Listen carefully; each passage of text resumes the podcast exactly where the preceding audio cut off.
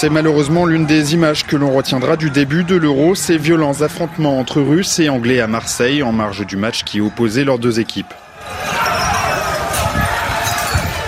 Darren est anglais, il était sur place. Maintenant, les supporters anglais sont des cibles pour la Russie et les hooligans des autres pays.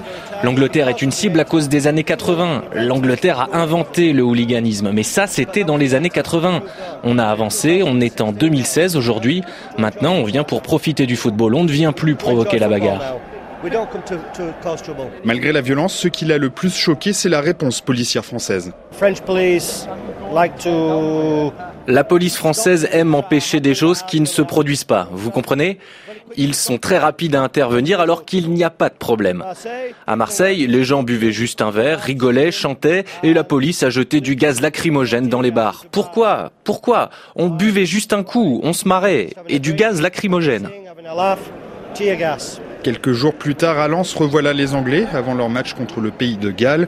Sur le quai de la gare, Sébastien Louis est présent aussi. Il est historien, spécialiste du hooliganisme. Nous avons des policiers qui sont suréquipés avec des carapaces de protection, des flashballs, alors que nous voyons des supporters arriver dans un mode extrêmement festif. Ce genre de présence policière est nuisible aussi bien aux policiers car elle crée des tensions inutiles que pour les supporters car un dérapage peut venir de quelqu'un qui est ivre, qui trébuche et euh, on ne sait jamais comment le policier va réagir, s'il va sortir son flashball et tirer.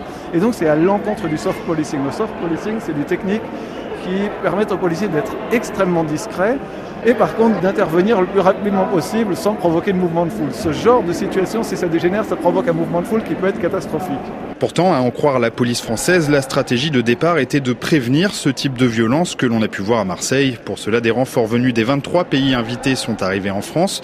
Le commissaire Antoine Boutonnet est le patron de la Direction nationale de lutte contre le hooliganisme. Des groupes de policiers chargés d'accompagner leurs supporters, mais également être en mesure de repérer ceux d'entre eux qui pourraient présenter un risque de trouble à l'ordre public pour pouvoir nous concentrer sur ces gens-là et euh, prévenir tout euh, problème d'ordre public qui pourrait survenir. Cette stratégie a donc échoué à Marseille. Pourtant, le match entre la Russie et l'Angleterre était considéré à risque. C'était le cas également de quatre autres rencontres de la phase de poule.